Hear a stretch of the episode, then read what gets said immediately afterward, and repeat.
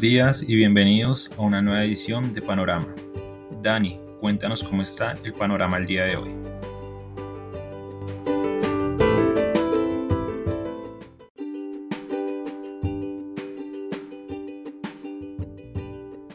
Muy buenos días a los seguidores del podcast Panorama de Global Securities. Hoy 29 de diciembre, nuevamente panorama indeciso. Ayer comenzó con leves aumentos y finalizó con un leve retroceso en los Estados Unidos. No hay noticia del día de hoy, más allá de una variante Omicron que continúa generando récord de contagios sin que el mercado realmente reaccione. Los inversionistas se mantienen relativamente tranquilos. En el mercado accionario entonces, la misma regla que hizo que el viernes pasado, que era 4 de diciembre fuera feriado en los Estados Unidos, ahora hará que este 31 de diciembre no sea feriado. ¿Cuál es la diferencia? ¿Qué establece esta regla que es la 7.2 del NICE? Esta regla establece que si un feriado cae en fin de semana, como fue el 25 de diciembre que cayó sábado, o como lo fue el 4 de julio de este año en los Estados Unidos que cayó en domingo, entonces se mm, generaría también feriado en la bolsa de los Estados Unidos.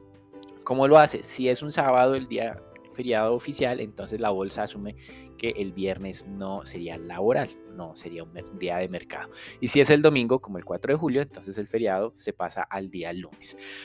El feriado sería el primero de enero, esto sería un día sábado. Eh, por lo tanto, en teoría, este viernes 31 de diciembre debería ser feriado en, el NICE de Estados Unidos. No lo será, ¿por qué? Porque además la regla establece que si ese feriado cae fin de mes, y en este caso también es fin de año, pues no va a ser un día, pues no se va a poder hacer esa conversión de que el feriado pase del sábado al viernes. Así que será un día viernes laboral común y corriente. Los Estados Unidos tendrá los cinco días de la semana sin ningún problema en temas laborales y la próxima semana también la tendrá completa. El Standard Poor's cerró ayer con un descenso de 0.1%. Había comenzado con una ganancia del 0.3. Hoy futuros eh, abren nuevamente con eh, ganancias. Eh, pero pues son muy muy leves. El mercado europeo también está muy estable frente al cierre de ayer.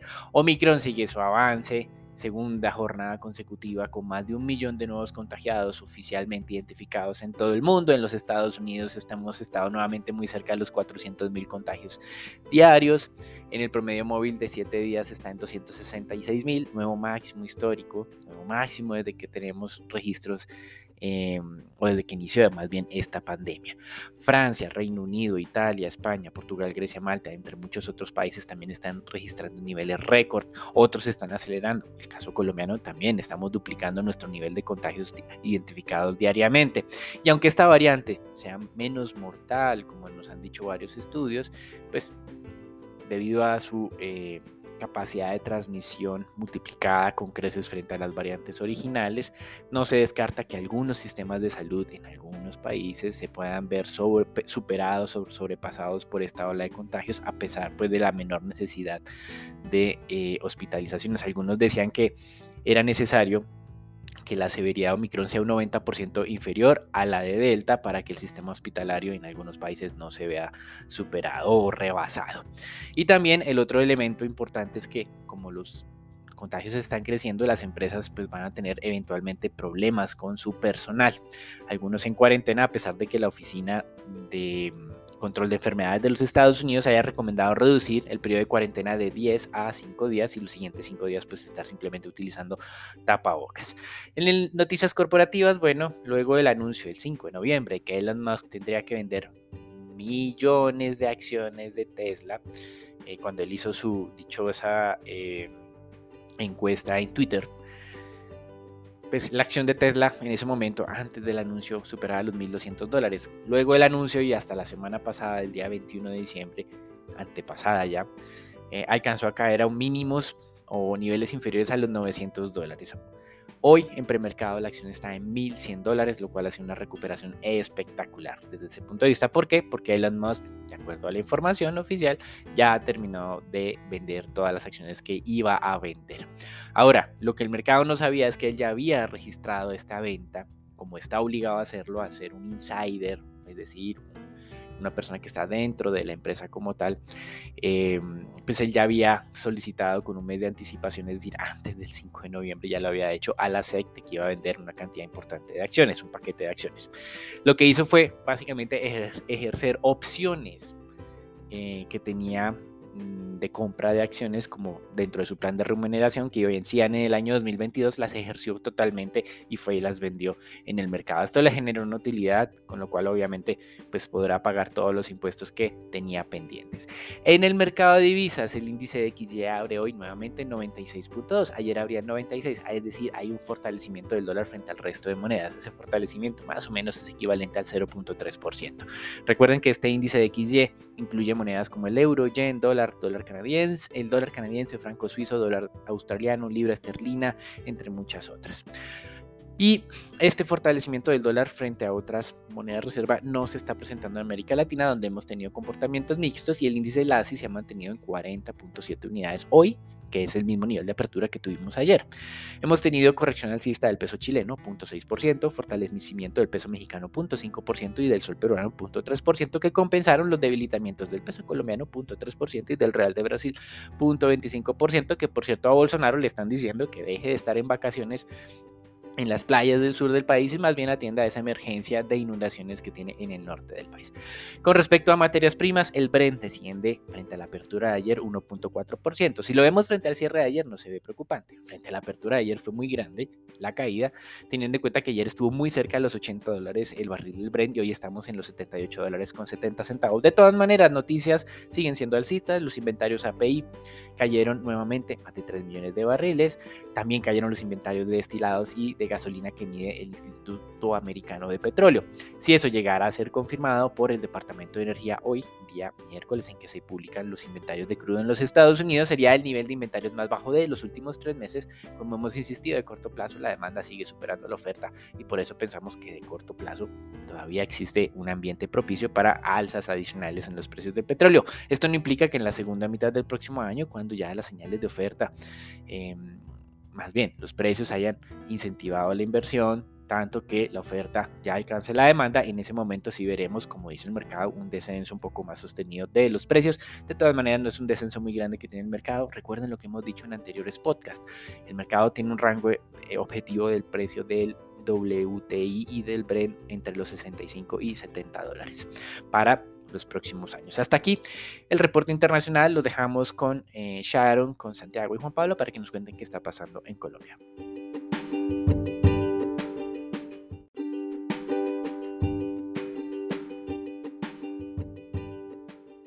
Gracias Daniel y muy buenos días a todos. Continuando con el panorama nacional, tenemos que el Ministerio de Minas y Energía dio a conocer que la producción de petróleo y gas y la demanda de energía eléctrica durante la tercera semana durante la tercera semana de diciembre por parte de la producción de petróleo, el promedio fue de 739,2 mil barriles al día, lo que significó una baja de 2,73% frente al mismo periodo de 2020. Y en estas tres primeras semanas de diciembre, el promedio se ubicó en 742 mil barriles por día. En cuestión de, de producción de gas, la producción fue de 0,99 millones de pies cúbicos por día, presentando una caída de 10% frente a 2020. En lo corrido del mes, la producción fue de 0,98 millones de pies cúbicos promedio por día. Respecto a la demanda de energía, la demanda de energía eléctrica durante la tercera semana fue de 210,8 gigavatios hora por día en promedio, significando un alza de 3,3% frente al mismo periodo de 2020. De esta, de esta manera la demanda de energía sigue acumulando crecimientos durante este año. Pasando a otra noticia, tenemos que el Ministerio de Salud informó que desde hoy es obligatorio para toda la población mayor de 12 años presentar su carnet de vacunación contra COVID-19 con esquemas completos para acceder a eventos o sitios de ocio. Y por último tenemos que en la ANLA dio un balance de las licencias ambientales aprobadas para energías renovables. En este año fueron 12 las licencias ambientales aprobadas para proyectos de fuentes no convencionales de energías renovables equivalentes a 2.556 megavatios de capacidad.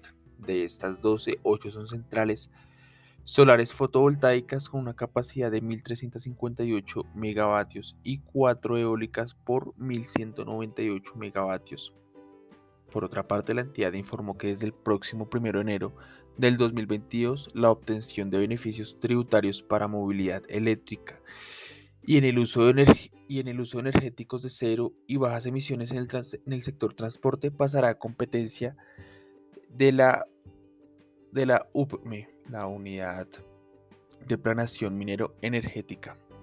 Esto es todo por el panorama para el día de hoy. Los dejo con Sharon y con Juan Pablo.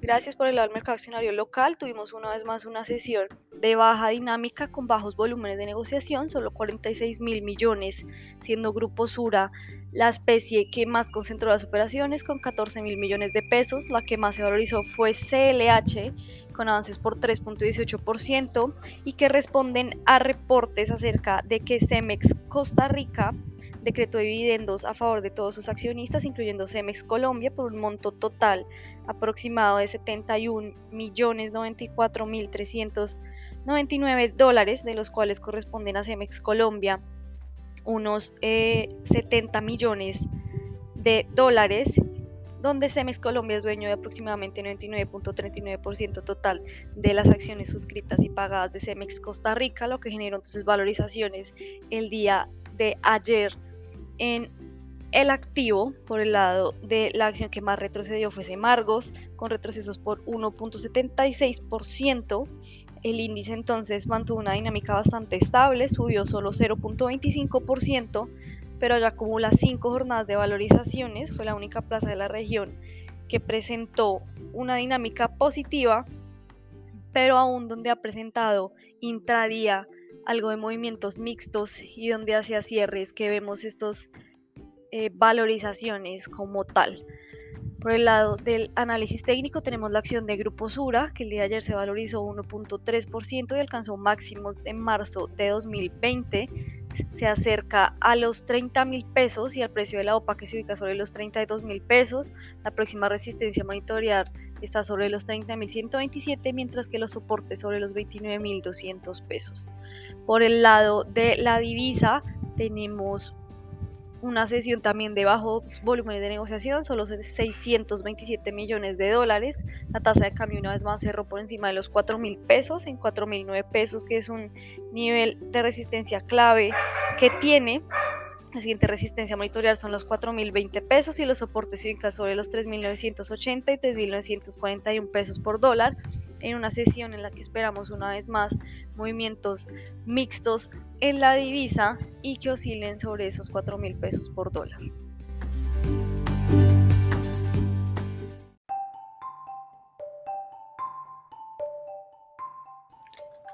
Buenos días.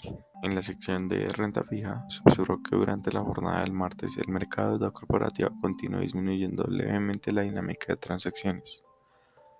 En particular, el volumen de negociación fue de 218 mil millones de pesos. El 64% de las transacciones se presentaron en el mercado secundario, las cuales se concentraron en negociaciones en la tasa atada libre y en la tasa fija. En cuanto a la renta fija internacional, los bonos del Tesoro americano de 10 años presentaron una leve desvalorización de 0.5 puntos básicos, pasando de 1.476% a 1.481%. La baja operatividad continúa siendo un factor común sobre las negociaciones de las últimas jornadas. Frente a la deuda pública, durante la jornada del martes, los testas a fija presentaron una desvalorización de 2.1 puntos básicos en promedio. La jornada se caracterizó por tener un comportamiento mixto en el que la parte corta y larga aumentaron la tasa de interés, mientras que la parte media presentó valorizaciones. Los papeles con vencimiento en 2027 presentaron la mayor variación, con un aumento cercano a 10 puntos básicos. La oferta de estos papeles estuvo a cargo de los agentes locales. Por su parte, los TCNVR presentaron una desvalorización de 2.54 puntos básicos en promedio. Todos los nodos presentaron un aumento de las tasas de interés. Durante la jornada de ayer se presentaron bajos montos de negociación, lo cual se espera que continúe ocurriendo a lo largo de la semana de acuerdo con las festividades de la época navideña. En este sentido, no se esperan cambios significativos sobre las tasas de interés de los títulos de deuda pública. Eso es todo por hoy en nuestro podcast de Panorama. Esperamos que tengan un feliz día.